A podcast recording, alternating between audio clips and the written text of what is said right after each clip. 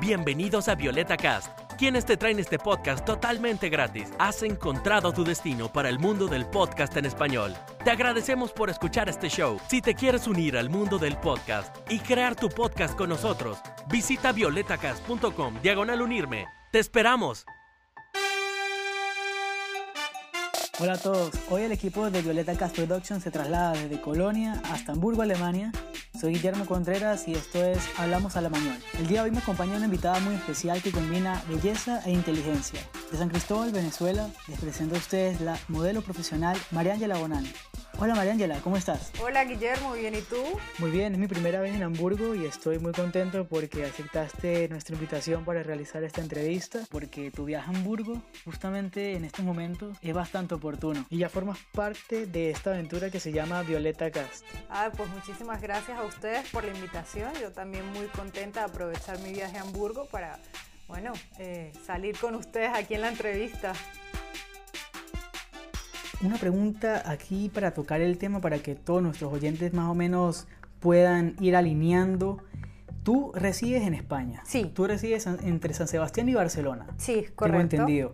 ¿Cuál fue la primera vez que viniste a Alemania? La primera vez que vine a Alemania fue en abril de este año a Berlín. A Berlín. fue la primera ciudad que visitaste. Sí, yo no conocía absolutamente nada de Alemania y tenía muchísima curiosidad porque en todos los países que iba me decían, tú eres un perfil perfecto para Alemania, tú eres un perfil perfecto. Entonces yo decía, pero...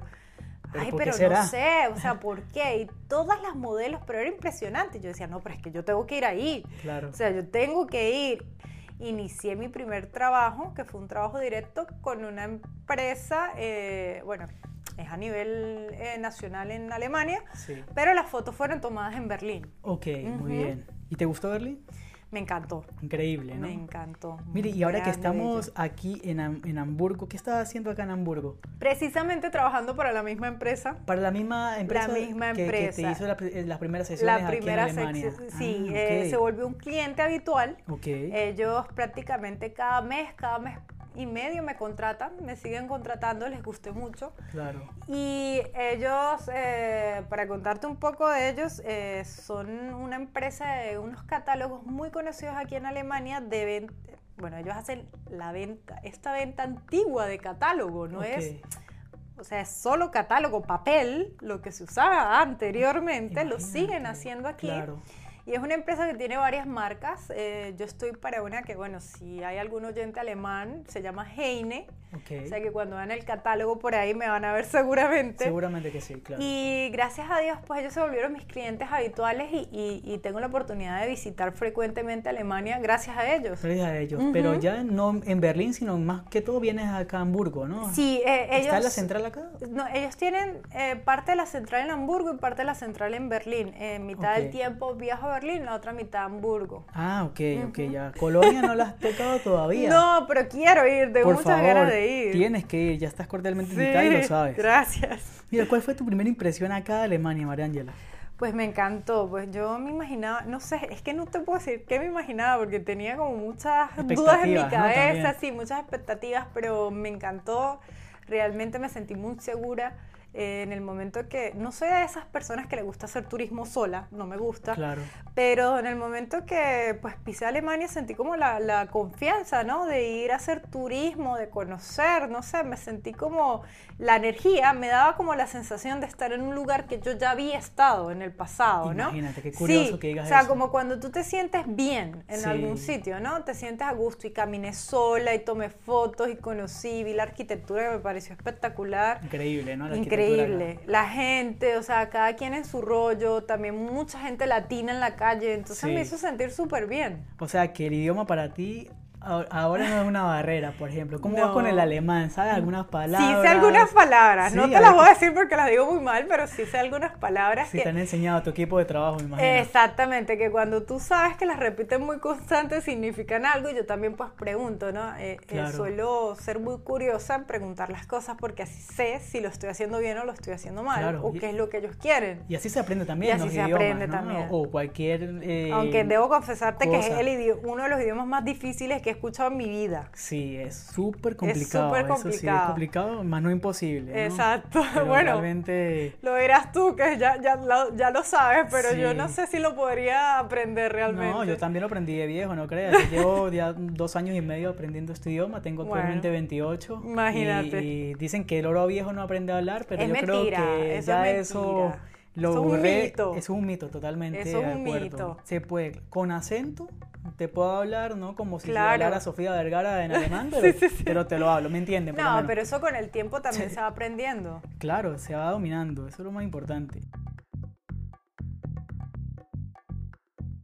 ¿Qué puedes decir tú de, de los alemanes que conoces o con los que trabajas? ¿Cómo son para ti? ¿Cómo los consideras? ¿O cuál es la diferencia que tienen con, con los españoles o con los italianos con los cuales tú te mueves? Pues mira, yo iba muy predispuesta con el tema de los alemanes, porque mi mamá, cuando yo era chiquita, me decía, no, María Ángela, los alemanes son muy secos, ¿no? Ella Claro. pues quizás viajó en una temporada en donde las cosas eran diferentes. Sí, Me decía, son muy fríos, no te van a gustar porque no son tan abiertos como nosotros. Y pues yo venía con esa predisposición, ¿no? sí. El cliché, ¿no? sí, También, el ¿no? cliché que todo el mundo dice que los alemanes son los más secos o más fríos, por decirlo así, de Europa. Sí. Cosa que me pareció totalmente falso. Qué O sea, bueno que lo un digas. mito totalmente falso. O sea, de las personas con las que he trabajado, cuando yo sé que es un equipo alemán, hasta me contento. Claro. O sea, son personas súper cariñosas, súper educadas, están pendientes de ti en todo momento, complaciéndote, te tratan como una reina. Bueno, a mí, en la calle incluso, gente que no te conoce te trata súper bien, te Sí. brindan un buen servicio. Son muy o sea, educados, sí. para mí son de verdad que, o sea, yo a mí el que me dice voy a trabajar con un alemán, yo le digo, ay, ve a ojos cerrados porque te van a tratar súper bien. Qué bueno. Eso, o sea, tremenda experiencia entonces. sí. Y para ti, ¿cuál es la diferencia entre tus clientes alemanes y con los ot- otros clientes en Europa y, y- y en Latinoamérica? por Bueno, ahí sí le voy a echar flores a los alemanes muchísimo. Qué bueno. Escuchen, Mm, Sí, porque primero los alemanes son muy cuidados en la comida. Sí. Ellos te dan comida de primera calidad en las, bueno, en, en el estudio, en los catering donde yo estoy trabajando, por decirlo así, eh, no es el típico cliente que te quiere resolver con una pizza o con una hamburguesa, ¿no? Ellos ¿Que te han son tocado muy esos cuida- tipos de Sí, clientes? todo el tiempo, todo el tiempo. No sé, o sea, te, exigen tener buenas condiciones físicas y te dan de comer eso. Y te dan una hamburguesa. Entonces aquí sí, aparte de eso, los alemanes son muy eh, respetuosos en tus horas de trabajo. Sí. Son ocho horas y ocho horas y ahí no pasa nada. O sea, nada. Te tratan muy bien, te dan muy buenos hoteles, buena comida, buen servicio, Claro. eh, te pagan a tiempo. Eh, de verdad que pf, para mí tiene muchísima diferencia con el resto de Europa porque realmente digamos que para no nombrar países o clientes específicos, digamos que los el resto de Europa son un poco más irresponsables en ese Sí, sentido, ¿no? claro. Yo creo que también están donde están es por eso, la misma organización y los gustos que son en las horas. No Sí. trabajas menos, pero tampoco Y trabajas yo creo más. que por eso es que ahorita Alemania es una de las grandes potencias. Claro, porque sin duda alguna. realmente en la industria, en el fashion y como todo, nos llevan un paso muy adelante. Pero qué bueno, porque es un aprendizaje para ti, ¿no? Que te puede catapultar a otro escenario donde tú dices, no, yo ya trabajé con alemanes, esta fue mi maestría y mi No, doctorado. es que de hecho muchas ofertas de trabajo que recibo las comparo, ¿no? Yo digo, a ver, pero no, porque es que en Alemania, bueno, tal cosa, ¿no? Claro. O de repente hasta te pueden decir, no, yo te pago igual, pero yo digo, sí, pero a mí en Alemania me tratan mejor. Exacto, es No, que también no importa tanto claro. el pago, sino el trato, ¿no? Entonces yo digo, no, mira, mi mercado principal para trabajar es Alemania. ¿En serio? O sea, Qué bueno. cien mil veces, sí. En septiembre de este año saliste en tres revistas alemanas, señores. Brigitte, Die Stilisten y La Viva. Como venezolana y latina, ¿qué se siente salir en tres revistas en este país? ¿Te lo imaginaste alguna vez? Pues mira, no, realmente también fue una casualidad de que las tres revistas publicaran al mismo tiempo, ¿no? Claro. Eh, las fotos fueron tomadas en meses diferentes, pero fue una grata casualidad. Que eh, saliera al mismo que tiempo, saliera ¿no? al mismo mes. Una locura. Sí, sí, sí. Eh, de hecho, me sentí muy feliz porque no, eh, bueno, Alemania cuenta con muchísimas revistas, ¿no? Diferentes, no Sí. solo las que nosotros conocemos, tipo Elbow, que son las principales, ¿no? Claro. Sino, por ejemplo, tuve la sorpresa de que esta Brigitte es la más vendida a nivel nacional aquí en Alemania. Imagínate. Sí, y que tienen aparte de eso cuatro tipos, ¿no? Eh, cuatro subsecciones de la revista, ¿no? Ok. Para cuatro tipos de públicos público, diferentes, sí. Y yo salí en dos. Una no la he visto todavía, no sé si han usado las fotos, pero bueno. Eh, para mí, bueno, fue... Estará por salir, capaz. Yo creo. este la mes. busqué ahorita este mes, pero no está, pero capaz ya, ya, ya casi. Pero súper bien, me sentí muy, muy contenta porque imagínate que se te junten tres al mismo tiempo en un mismo país. Es un, un mes. exacto, y es un gran orgullo porque aparte de eso, así como tú, tengo amistades también del colegio en otras ciudades de Alemania y todo el mundo me etiquetaba por Instagram Sí, con la han revista. visto, ¿no? Me han visto, me han reconocido, gente que no me hablo con ella desde años. Claro. Y me han mandado la revista a mi casa. Pero es que Marindia, la la no verte si está en toda Alemania, en todo, por ejemplo, la, la- la revista La Viva tiene un marketing incre- increíble y está en todos los supermercados a- o en uno de los, de los supermercados más conocidos aquí en Alemania a nivel nacional. Pues mira, me que cada perdí, vez que sí. vamos de compra te vemos en un stand gigantesco con un montón de revistas. Pues me perdí la oportunidad de verme. Sé que tú me dijiste que me habías visto ahí, también me lo dijeron personas y fui ayer a ver, pero creo que ya se acabó porque bueno, ya estamos en octubre. Pero Yo bueno, me la compré el mes pasado, Sí. por cierto, sí, la tuve, las fotos que están increíbles. Sí, me las, adentro, me las envió un amigo a mi casa, quedó súper linda y esa fue la que hice en, en Islandia. Ese fue el trabajo más largo que he hecho en mi vida. Ok, claro, sí, los paisajes Ah, se ven espectacular. s- increíbles y sobre todo también la ropa, ¿esa ropa es de la misma marca de esta revista o son diseñadores que contratan Mira, eran diseñadores, creo que locales, alemanes, que ellos prestan su- sus prendas para salir en la revista, al igual que los típicos conocidos, ¿no? Hacen Claro. un poco un mix de todo y colaboran con el tema de, de- de la producción de, de la, la revista. producción. ajá. Muy bien. Hablando de esta, de, la producción de la revista y, y de los de los fashionistas o de los diseñadores, ¿cómo notas tú acá el, el fashion en Alemania? ¿Crees, que, va- ¿Crees tú que varía mucho con el fashion en España, por ejemplo?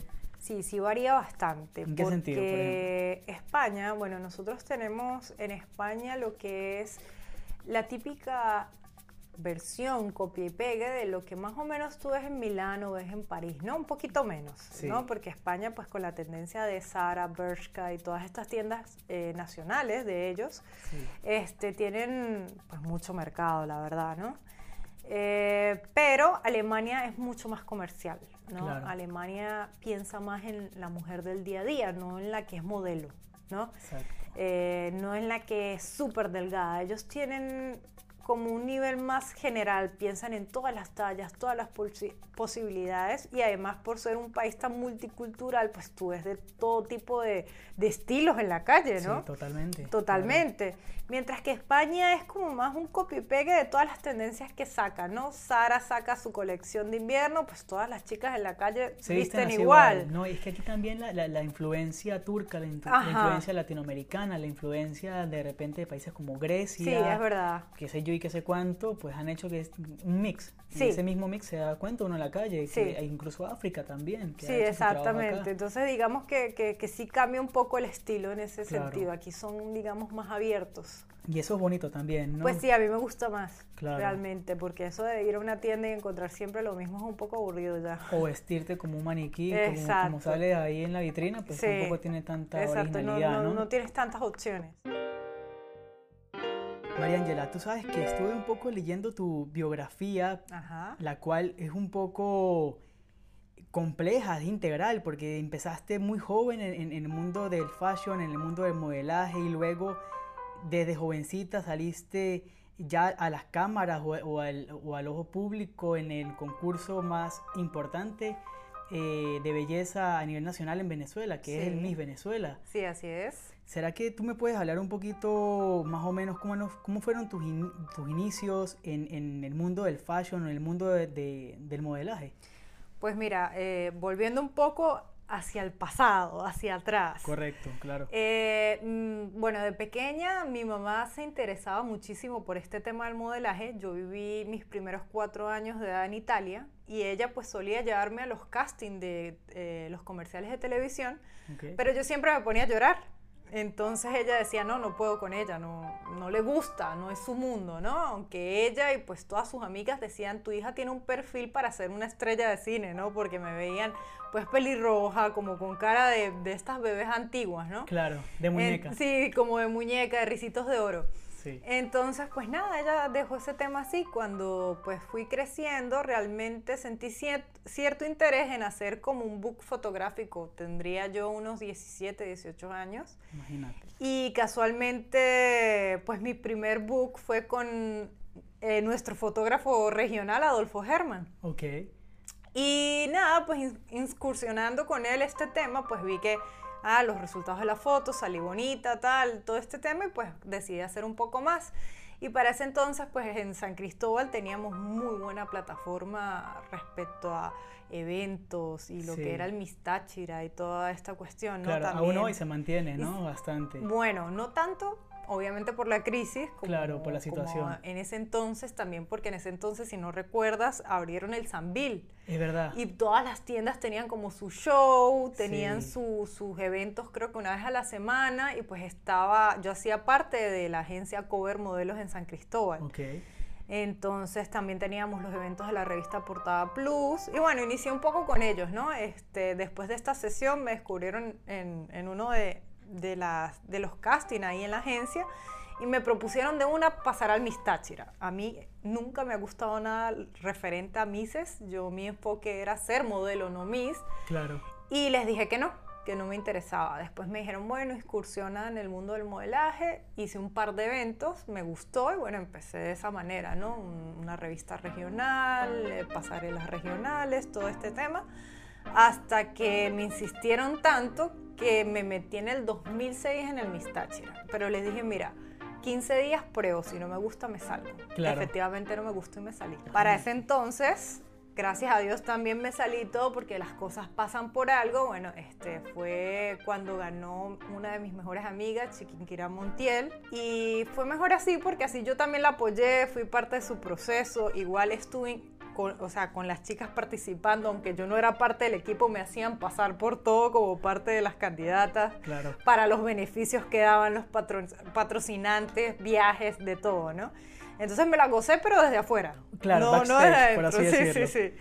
Y nada, pues ahí ya después con el tiempo de seguir haciendo cosas regionales, ahí ya me volvieron a insistir unos tres años después. Y hablando un poco con mi familia, mi novio, mis amigos, me dijeron, sí, por favor, prueba, prueba, prueba. Y otra vez con el mismo discurso, bueno, voy a probar si me gusta y si no me salgo. Perfecto. ¿En qué año fue eso? 2009. 2009. ok. 2009. Ya pues yo... Tres años después. Sí, había terminado eh, un TCU en Publicidad y Mercadeo Ok. y pues todo este tema como que me gustaba un poquito más. Y entonces pues nada, decidí como intentarlo. eh, al estar en la competencia, llegué tarde, ya eh, de hecho a mí me llamaron porque una de las chicas tuvo un problema de salud y faltaba un integrante para finalizar el, las 20 chicas, 15 chicas que estaban, no recuerdo bien. Y ya pues todas ellas habían pasado por un proceso y hasta por eventos que yo me perdí. Imagínate. Yo llegué como tarde y aparte de tarde pues todas tenían su grupo, sus amistades, ¿sabes? Yo era como la intrusa que llegó de última. Claro. Pero nada, pues yo me lo tomé como un reto muy personal porque realmente pues yo decía, bueno, ellas tienen más preparación que yo, Sí, claro, por supuesto. pero yo no me voy a quedar de última, ¿sabes? Entonces un poco también la experiencia que tenía de modelo, de lo poquito que había hecho, pues me ayudó ahí y, y nada, pues un trabajo de un mes creo. Imagínate. Solo un mes te preparaste mes, para eso. Pero donde ellas tenían dos meses o tres. Claro, pero te retaste a ti misma. Sí, me reté. A no quedar de última. Llegué de última, pero no va a quedar de última en el, en el concurso. Claro, Perfecto. exactamente, sí. Y también yo creo que tu carrera, la que hiciste paralelo a la publicidad, también Sí. te ayuda, ¿no? Bastante Sí, sí. a desenvolverte, ¿o no? Pues en el momento, si supieras que yo empecé siendo la más tímida, yo le tenía miedo a una cámara, yo le corría a las cámaras, no podía ver que alguien sí me acercara un micrófono porque me daba miedo horrible. Y cuando empecé, de hecho, el Miss Táchira, cuando venía la gente de TRT, eh, Ana Capra, bueno, las, personas que en ese momento eh, estaban ahí conduciendo, yo me escondía detrás de todas. Imagínate. O sea, no quería quedar de última, pero no salía en nada. pero querías Yo figurar. no salía en nada, en nada. De hecho, pues mucha gente no me conocía porque yo no salía en nada. Claro. Y entonces, pues así pasé todo mi concurso, todo el Miss Táchira huyendo de las cámaras. Y si no, pues les pedí a la gente que por favor repitieran tres mil veces la pregunta, la editaran, la volvieron a repetir. y tú repasarla y responderla. Y yo repasarla porque sufría mucho de miedo escénico. Claro. Muchísimo de miedo escénico. De hecho, pues a mí me dijeron, no, en la noche final del Miss Táchira eh, no van a tener preguntas. Y fue por eso que yo me aventuré. Pero cuando estábamos en plena elección me dijeron, ay, ¿sabes qué? Un segmento especial de preguntas. Me engañaron mal. Wow. Y yo con los nervios de que aparte me lo dicen como a dos horas de la noche, o sea, de que todo está pasando en la noche final y yo dije, no, pues ya estoy aquí, ¿qué voy a hacer? Claro. Pues, tratar de no meter la pata porque ¿qué, ¿qué, voy a hacer? Sí, tener seguridad y responder. Seguridad, bueno, no sé, hacer como cuando tú expones en el colegio, no ver a la gente, no sé, algo así. Aparte a mí lo que me daba más miedo era de que pues mis amigos, mi familia, mi novio, todos estaban en ahí en el público, ¿no? Y, no es tanto el miedo escénico por los demás, sino es por cómo ellos lo vayan a tomar tu respuesta. Depende de lo que también me preguntaran, ¿no? Claro, y también la gente, ¿no? La, lo, la comunidad como Y que, claro, y que yo ya era como alguien ya en la ciudad que ellos me conocían por ser modelo, claro. ¿sabes? O sea, no no venía como estas niñas nuevas, sino que ya todos me distinguían un poco y es como más la presión. Más la presión, la presión social. Cristóbal es una ciudad pequeña y ese mundo del fashion es muy pequeño y conocido. Entonces era como que o lo haces bien o lo haces mal. Yo quiero preguntarte también, ¿cuál ha sido tu mayor influencia en esta industria del fashion? Para ese entonces realmente, pues así como todas las niñas, eh, a mí no es que me llamaban la atención las reinas de belleza, porque como lo que dije, no, nunca me llamaron la atención, claro. pero debe ser que en mi mente me llamaron como la atención estas grandes modelos de los años 90, ¿no? Claudia Schiffer, Naomi Campbell, todas estas chicas que, bueno, que hasta hoy han sido una influencia, ¿no? Realmente no he tenido ninguna eh, específica ¿no? Que, que, me llamara la atención, pero no sé, o sea, fue algo como que se dio espontáneamente, no fue algo de que yo perseguía de pequeña. Imagino que a lo largo de tu carrera se han cruzado muchas personas en tu camino y quisiera saber si alguna de esas personas te ha dejado algún consejo valioso que aún hoy llevas contigo y lo aplicas en tu día a día. O por el contrario, si alguna de esas personas te ha dado algún mal consejo. Seguramente habré escuchado muchas, seguramente, y mi mamá probablemente me mate porque no la vaya a citar a ella. Pero lo que más recuerdo es que precisamente la noche en que inicié en el mundo del, del modelaje como tal, que era una fiesta de la revista Portada Plus, sí una amiga me dijo, yo soy amante de los platanitos, ¿no? De la comida chatarra, los platanitos en Venezuela. Claro. Y ella, yo le dije, mira, yo estoy muy nerviosa porque es mi primer evento. Y me dijo, mira, cómete la vida como si fuera un platanito. Y a mí eso nunca se me ha olvidado. O sea, nunca se me ha olvidado. Claro, con gusto, sí. con pasión y de una, ¿no? Sí, sí, sí. Y, sin dejar nada a nadie. Exacto. Está muy buena esa frase, muy, sí, sí, sí. muy original. algo muy loco, pero bueno, me sirvió muchísimo. Mira, Marendi, era una pregunta, volviendo un poco hacia atrás. ¿Cómo fue tu día a día como Miss en el Miss Venezuela? Bueno, en el Miss Venezuela pasó que también llegué un poquito tarde, porque el Miss Táchira fue el último concurso regional que entró al Miss Venezuela. Ya las chicas también tenían meses y meses de preparación. Claro. Yo llegué con dos meses antes del concurso y realmente mi día a día fue ponerme al día. ¿no? Con todo lo que ellas llevaban, eh, gimnasio, pasarela, oratoria, todo este tema, ¿no? Pero bueno, eh, al igual que el Miss Táchira, ya siendo ganadora el Miss Táchira tenía más responsabilidad y pues venía demasiado enfocada y, destinada a que lo que tenía que hacer bien y que tenía que dejar mi estado en alto, era eso, ¿no? Entonces prácticamente era una institución militar en donde sabías que te parabas a tal hora, pero eso sí, no sabías a qué horas volvías a tu casa. Increíble. Entonces ya salías como con todos tus macundales, como decimos nosotros, ¿no? Es fuerte la disciplina, ¿no? De mi Venezuela, me imagino. Pero bueno, una, una experiencia muy bonita que gracias a eso también es una formación que hoy en día la utilizo muchísimo. Claro, ¿no? Que me imagino. Yo quisiera también preguntarte referente a ese día al Miss Venezuela, ¿qué pasaba por tu mente cuando te veías a ti misma en ese escenario? Ay Dios, eso fue ese después de mi casting de, de vela fue mi segundo día de nerviosismo, ¿no? Eh, yo en mi interior estaba ya muy confiada de que iba a ser un papel bueno, ¿no? De que, bueno, tenía también la aceptación del público, eh, era muy buena en lo que hacía, me destacaba con... ya había perdido un poquito el miedo, no todo, ¿no? Ya salí un poquito más en cámara, pero no lo suficiente. Eh, pero ese día lo curioso fue de que cuando me llaman a estar entre las 10 preseleccionadas, la mayoría de chicas que hacía, que se desempeñó muy bien en, en las clases de oratoria, fueron cayendo una a una a una Wow. con malas respuestas. Imagínate. Yo era la, la número, si no me equivoco, 7 al responder y las seis anteriores solo una había respondido bien. En serio. Entonces, claro, yo Se estaba en la- todas, todas las que mejor oratoria tenían, las que eran más rápidas. Los No sé, debe nervios. ser, mira, 5 mil personas en el poliedro de Caracas. Cinco mil Sí. personas te enfrentaste a Sí. responder. Wow, Entonces, increíble. bueno, mi me- mayor nerviosismo, yo le dije a mi compañera, la que quedó en mis mundos, Adriana Bassini, le dije, bueno, en palabras más coloquiales, pero no las voy a decir, Claro. le dije, "Eh, estoy, pero asustadísima, o sea, Sí. me, me voy a caer yo también. Y lo que me pasaba por la mente es, o sea, voy a meter la pata de aquí, bueno, más que las siete anteriores. o a sea, nivel nacional y nivel- de 5 no, mil personas. Nacional e internacional, porque Sí. ¿quién no ve el Miss Venezuela? Todo el mundo conoce Y bueno, Venezuela. gracias a Dios, bueno, eso me ayudó para que en el momento que pasé yo, no sé, todo como que se borró, desapareció y se me quitaron los nervios. Y lo hiciste bien. Lo hice bien y a raíz de ese momento se me quitó el miedo escénico. Qué bueno. O sea, desapareció. Yo, ¿Qué tal? No, pues si es hoy, imagínate, si no es hoy, no es nunca. Si no hoy no es nunca. Con esta cosa, no, imagínate. Ya, sí. ¿Qué fue lo primero que hiciste después del Mi Venezuela, María Ángela? Lo primero que hice fue, como toda buena Miss, irme a comer unas dos arepas en una arepera en Caracas que es muy conocida, pero no me acuerdo el nombre. Y después de eso, un poco con los planes del modelaje, esperé unos meses descansar de tanta cosa, ¿no? De tanta presión. Y bueno, empecé a buscarme camino en el mundo del, del modelaje poco a poco. Pero Eso fue lo porque te, primero. te quedaba camino también por recorrer con esta organización, porque fuiste Primera finalista. primera finalista de este certamen y eso te permitió participar no, Eh, en Miss es Tierra. correcto. Bueno, el Miss Tierra en ese momento lo tenía el San Mil Model.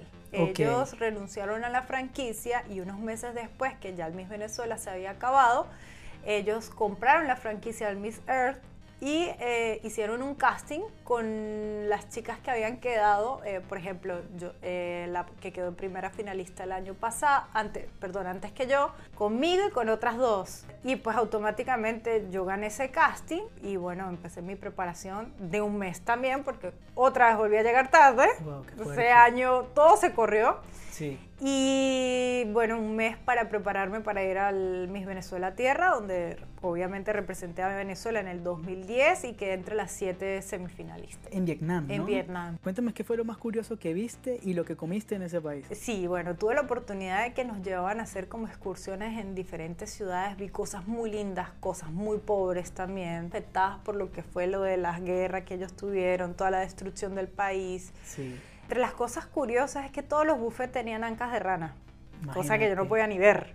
Sea, Wow, ¿pero la horrible. probaste? ¿La no, comiste? no, jamás, jamás. ¿No? ¿No te atreviste? No, y tenían otras cosas que, bueno, yo no abría ni siquiera los cajones en donde guardan la comida porque me daba como oh, escalofrío. Wow. Pero bueno, es un país muy lindo, una gente muy, muy bonita y así como tiene su lado muy, muy pobre y destruido, tiene un lado muy precioso y, y muy cinco estrellas también. Claro, y los dos contrastes, ¿no? De esos países dos también como sí. en Latinoamérica, que hay Ujú. sectores muy bonitos y Sí. muy de, de zonas ricas, pero también zonas muy pobres. No hay Exactamente. nunca un punto medio. ¿Te arrepientes de no haber ganado ese Miss Tierra? No, para nada. Eh, cuando estaba en el concurso, pues yo tenía mucha presión de que ya, pues también era una cosa de que ya se me había quitado el miedo escénico, lo quería hacer muchísimo mejor, ya sabía en qué había, eh, me había equivocado en el Miss Venezuela, las cosas que podía Claro. mejorar, mis fortalezas, clases más personalizadas, todo. Pero no sé, o sea, a la vez fue como como que dije, sí, me gusta y tal, pero realmente no sé si me vaya a sentir feliz ganando, no sé si esto es lo que yo quiero, igual voy a dar lo mejor de mí. Por supuesto. Pues si gano, gano, si no, pues ya cosas mejores vendrán, ¿no? Y Sí. así fue, pues gracias a Dios. eh, No sé qué habrá pasado de haber ganado, pero también me ha ido muy bien de no haber ganado. de no haber ganado se te abrieron muchas más puertas, Sí, ¿no? exacto. Y eso es lo, que- a, a- lo que vengo. Ya ahora eres una modelo de talla internacional, que estuviste trabajando en México, estuviste trabajando también Sí. en Colombia, Sí. posterior al, al Miss Venezuela y al Miss Tierra. ¿Cuál ha sido el destino más loco o interesante que has podido visitar en estos últimos años? Interesante, digamos que fue Islandia. Tuve la oportunidad de ir hace poco a Islandia. Eh, tenía muchas expectativas porque me dicen que es paradisíaco, pero bueno, fue un trabajo muy loco. Llegué a las 3 de la mañana. Mi trabajo era a las 5 de la mañana y no sé si saben que en Islandia hay temporadas de de, bueno, hay estaciones donde no, nunca anochece, sí. ¿no? Eh, afortunadamente no me tocó la que era pleno sol todo el día, sino la que anochecía como a eso de las 2 de la mañana. Okay. Y bueno, llegué, el trabajo empezó a las 5 de la mañana y terminé de trabajar a las 3 de la mañana al día siguiente. ¿Qué? O sea, casi 24 horas trabajando por el mismo hecho de que no se iba la luz. Claro, y los fotógrafos y todo el equipo aprovechando la luz natural y todo, ¿no? Y que en Islandia lo curioso es que el clima cambia cada 20 minutos. ¿En serio? Entonces no podíamos hacer fotos porque había mucho viento, llovía, no sé qué, y todo se extendió hasta las 3 de la mañana. Que precisamente fue, creo que mi primera revista alemana, fue una producción alemana. Ah, fue una producción. La de La Viva. En breve regresamos. Y ahora, unas palabras de nuestros anunciantes. Este episodio es patrocinado por el delicioso restaurante venezolano Ávila Tapas Bar, ubicado en la calle Krefeldstraße 37, 50 670, Colonia, Alemania. Tienda Latina revive el sabor de la comida de Latinoamérica en Alemania. Busca el catálogo, ordena de manera segura y disfruta del envío a tu puerta. La meta de Tienda Latina Online es lograr que aquellas arepas de desayuno, aquella causa rellena durante hora del almuerzo y aquel mate de la tarde vuelvan a ser parte de tu día a día. Para eso están constantemente en búsqueda de los mejores proveedores y partners para poder ofrecerte la mayor variedad, con la mejor calidad y los mejores precios. En su catálogo consigues, por ejemplo, pisco, rom, mal, inca cola, platanitos verdes, hierba mate, bocadillos, yuquitas, maíz cancha, dulce de leche, maíz mote, harina pan, ají amarillo molido, aguardiente, uff, y mucho más. El equipo de tienda latina.de, al igual que sus productos, tienen orígenes peruanos, venezolanos, argentinos y ecuatorianos. ¿Qué? ¿Nos quieres patrocinar? Ponte en contacto con nosotros. Visita violetacast.com diagonal patrocinador. Ok, estamos de vuelta con Mariángela. Pero Mariángela, hablando aquí un poco más íntimo, ¿me podrías decir cuál es el peor consejo que alguna persona te haya dado en lo profesional? Tú dices, wow, esa persona estaba totalmente equivocada y no quería lo mejor para mí.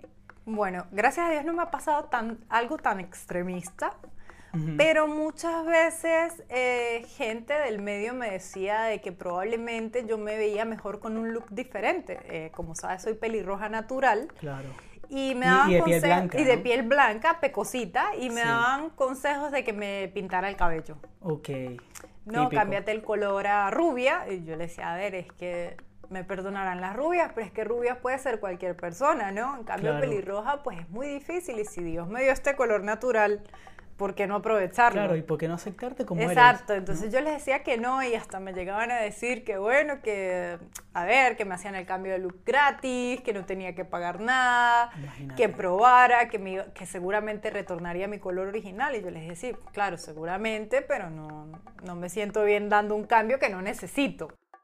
Pero mira, yo quiero saber algo. ¿Tú tienes manager o llevas la carrera tú sola? Es decir, ¿administras sola tus redes sociales? Eh, quiero, eh, de esto te voy a explicar un poquito porque así quiero que la gente que, que, aspira algún día a ser modelo o otra cosa, cualquier tema, pues lo sepa, ¿no? Sí. Yo desde pequeña me he conseguido las cosas sola, ¿no? En un principio eh, yo decidí sí, me metí en Miss Venezuela, yo salí en Miss Venezuela, dije quiero ir por esto, o sea, nunca tuve una persona que realmente me representara o me ayudara a conseguir lo que yo quería, ¿no? Claro. Siempre me propuse una meta y la logré. Yo dije, bueno, después en Miss Venezuela quiero ser modelo, eh, me dieron la opción Caracas o fuera, dije afuera, por trámite de amistades.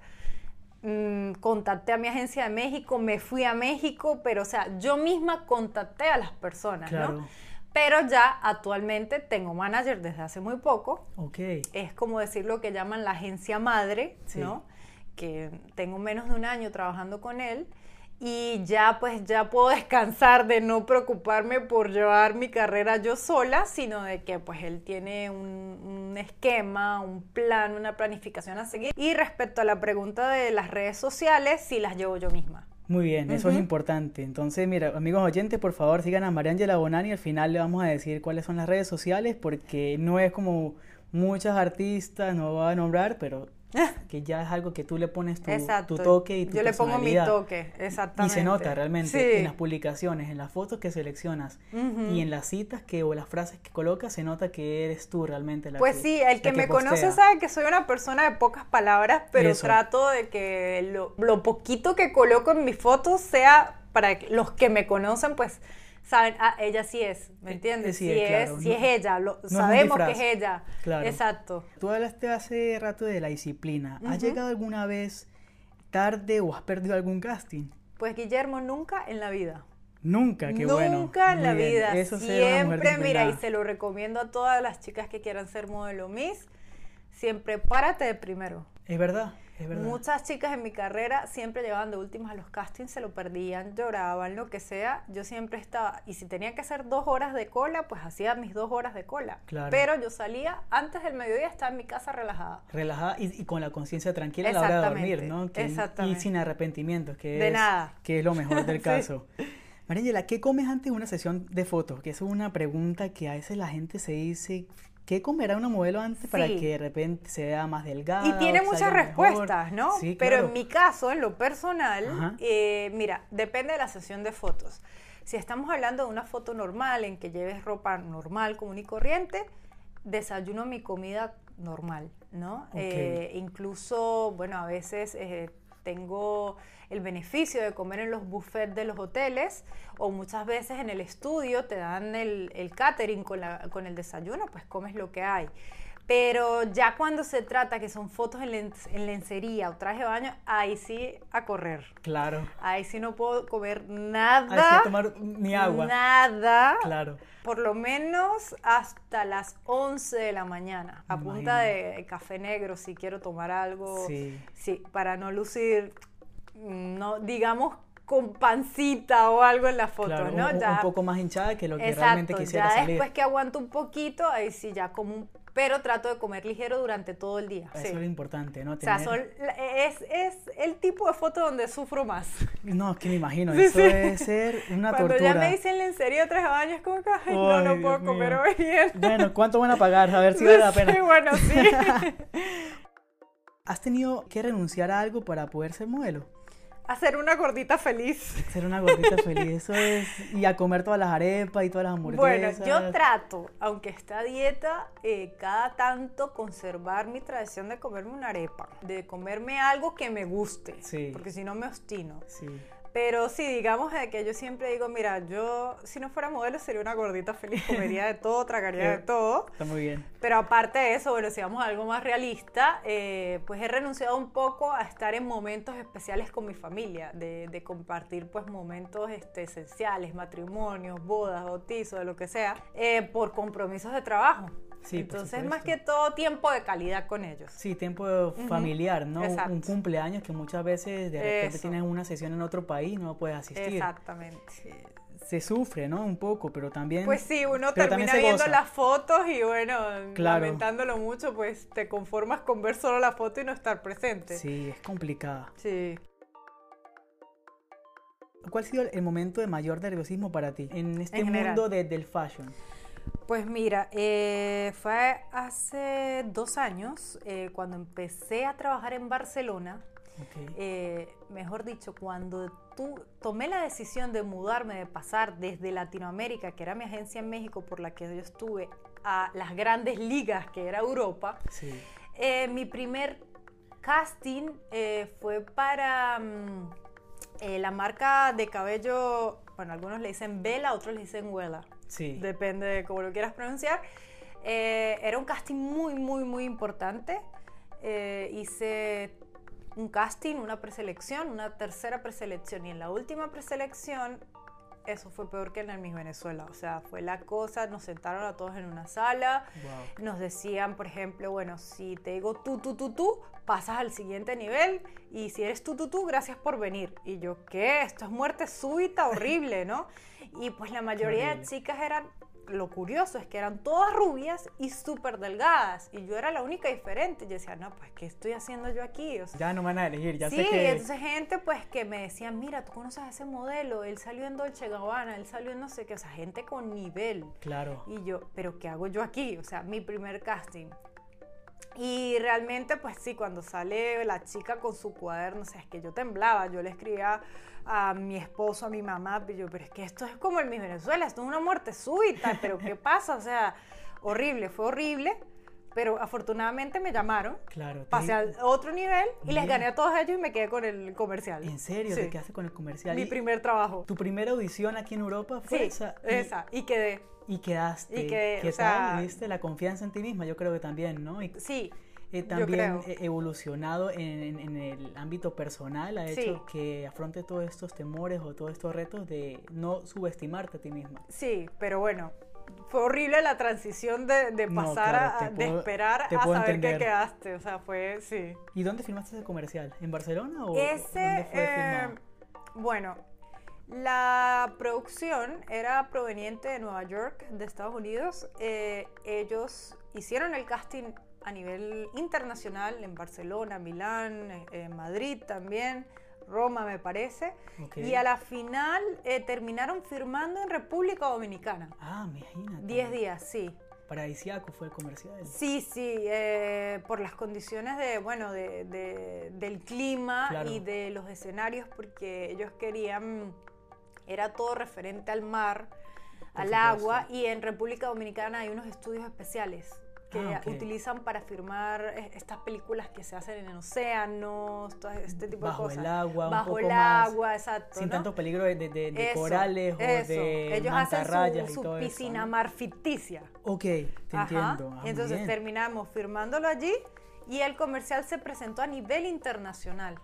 Fue campaña mundial. Campaña mundial, Sí. sí. yo tuve la oportunidad de verlo en tu, en tu red social, incluso aquí en Europa también. y Sí, en creo que ahorita, bueno, mi mamá todavía en Venezuela, gente de Colombia y de México me dicen que lo están viendo. Lo están todavía. viendo, qué bien, todavía sí. lo están transmitiendo. Sí, sí. Wow, increíble. Entonces fue, valió la pena el nerviosismo. déjame Valió la pena, créeme que sí. Esa fue mi entrada a las, a las grandes En las grandes puertas ligas, de, ya en- de- en- de entraste con- Europa, sí. Con tu máster ya en, nerviosismo. ¿Cuál ha sido tu mayor cambio de look para una sesión de fotos? Bueno, creo que fue el del comercial de Vela, eh, precisamente porque para el comercial tuvieron que pintarme por primera y única vez el cabello. Ah, afortunadamente, imagínate, ¿en sí, afortunadamente para un rojo más fuerte.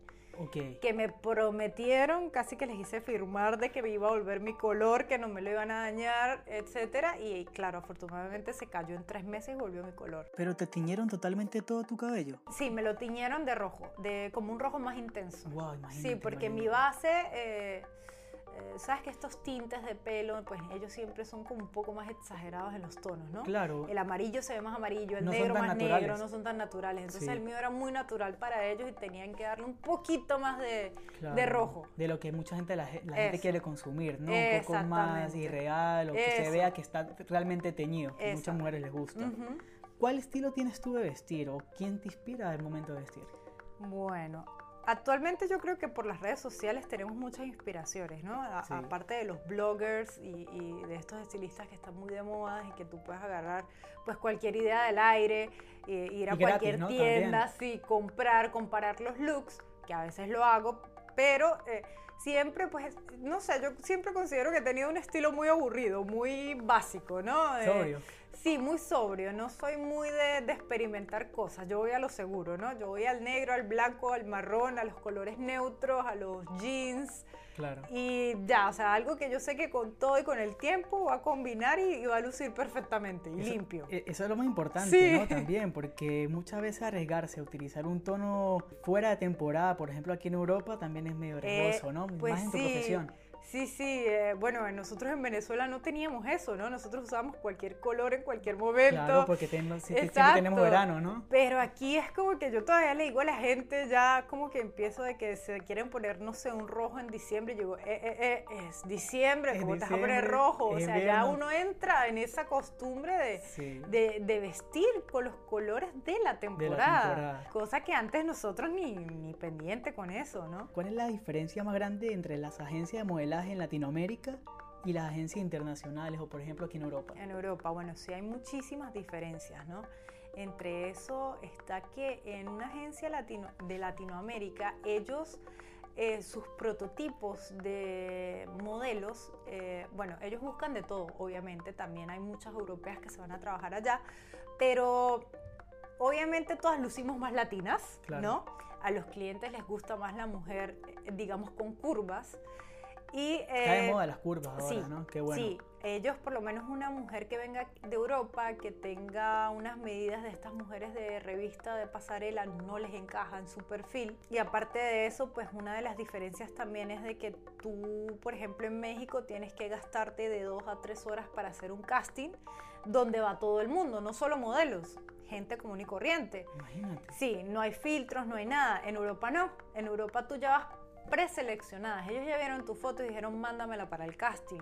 Ah. Máximo te gastas 20 minutos haciendo un casting. Es que es más automático también. Es más automático, más, selectivo.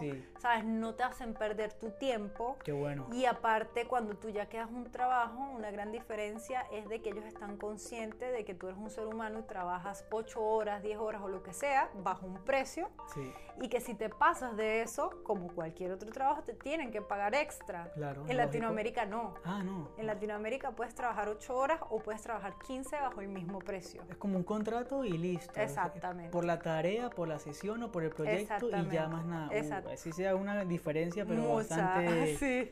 Eh, una desventaja más que diferencia, ¿no? Porque realmente no, no cuadra. Pero bueno, para iniciar es importante. Es un trampolín, ¿no? Exacto, eh, como a mí me gusta, ¿no? Lo que yo digo, tú no quieres, tú quieres gerenciar una empresa, no vas a empezar de gerente, tú tienes que empezar de abajo. Claro, de asistente, Entonces, para mí fue muy importante haber pasado por todas estas condiciones para yo después, como decir ahora, me disfruto más los beneficios de trabajar aquí porque lo valoro más, ¿no? Valoro que aquí sí me respeten mis horas de trabajo, que yo vaya a un casting y me, o sea, pueda gastarme 20 minutos máximos de irme a mi casa, o sea, todo eso ya lo valoro. Y puedes también negociar, ¿no? Sí, o sea, al revés, cuando yo en México me daba risa porque venían todas las europeas y decían, pero ¿qué es esto? ¿Cómo me van a tratar así?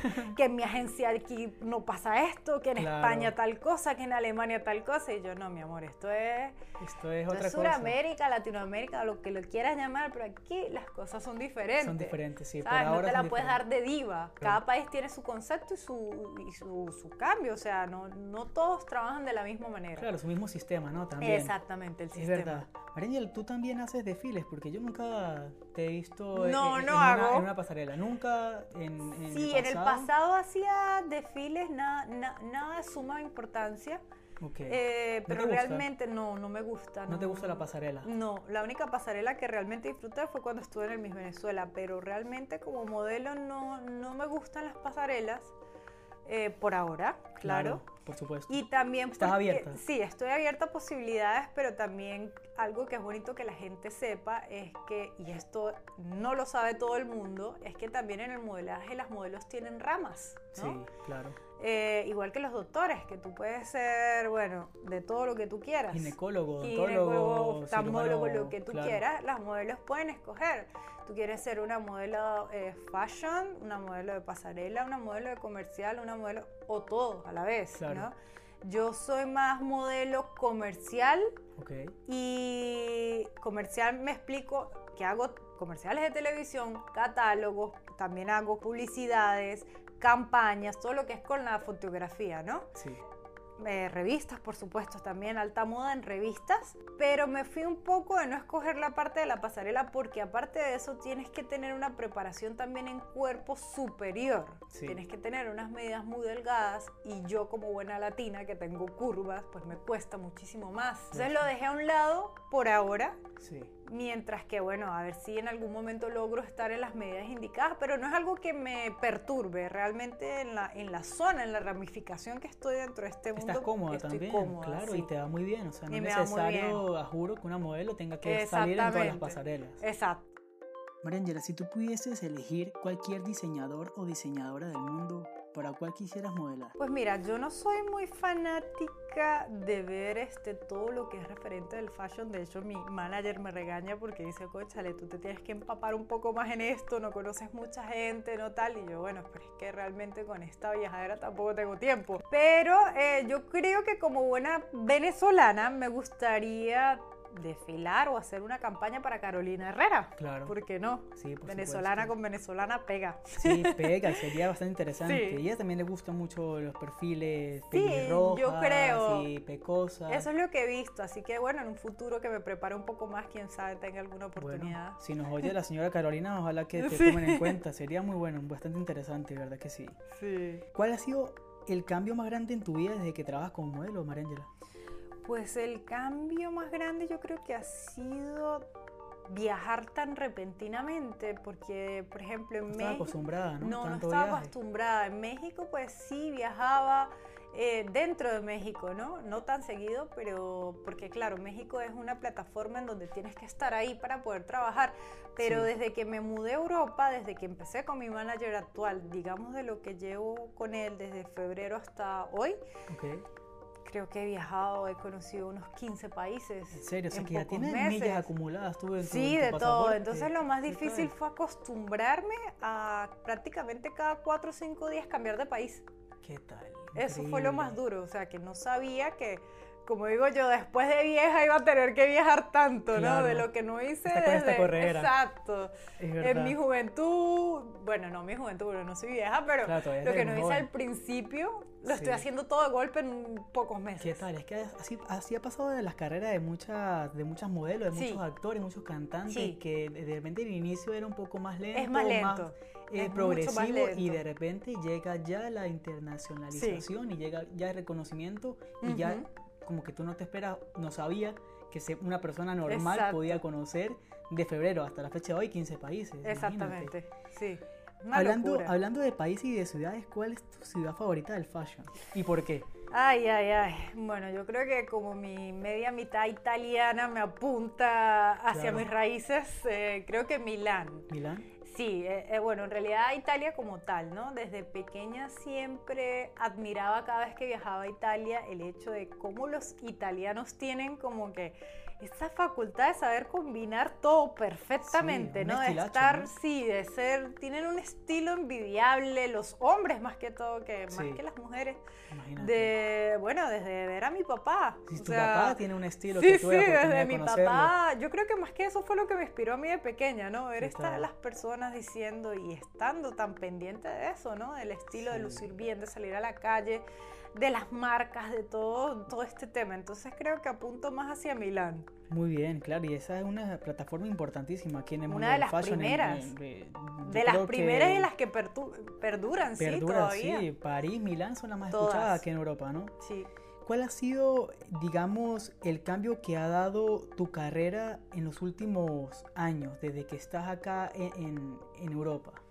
Bueno, como eh, dijimos ahorita, eso, el, el hecho de empezar lento, ¿no? De empezar con, con un proceso de, de vivir tres años en México, viajando entre México y Venezuela por compromisos o temas familiares, que retornaba a Venezuela, México, y luego saltar de repente a Europa, quedarme en Europa, enamorarme de España, quedarme ahí, y luego de trabajar dos años también dentro de España y únicamente en España, eh, pues nada, empezar prácticamente a tocar todos los países de Europa. Claro, increíble. Eso fue el cambio más grande y en pocos meses. O Y sea, lo que no hice en tres años en México ni en dos años en España, lo estoy haciendo en, qué sé yo, ocho meses, ocho algo así, lo que llevamos. Ajá. Increíble. Esta ha sido la primera mitad de nuestra entrevista con Mariangela Bonani. La próxima semana podrás escucharla a continuación y te enterarás de mitos y realidades tanto del mundo de los concursos de belleza, así como del fashion y del modelaje. Todo esto y más nos contará Mariangela la semana que viene. Para no perderlo, asegúrense de estar suscritos al podcast para que el episodio se baje solito a tu celular y tenga las premisas fresquitas. No olviden suscribirse para más episodios. Si tienen preguntas directas o ideas creativas para un tema del cual podamos conversar, escriban a podcast.violetacast.com. Ah, y antes de irme, si les gustó el contenido de este podcast, por favor dejen una valoración de mínimo 5 estrellas o denle al botón me gusta y compártelo con un amigo. Gracias y hasta la próxima. Te agradecemos por escuchar este show. No olvides de dejarnos una review y de suscribirte para más episodios. Déjanos saber tus comentarios y preguntas. Nos consigues en toda la web bajo Violeta Cast. Para descubrir más shows, visítanos en violetacast.com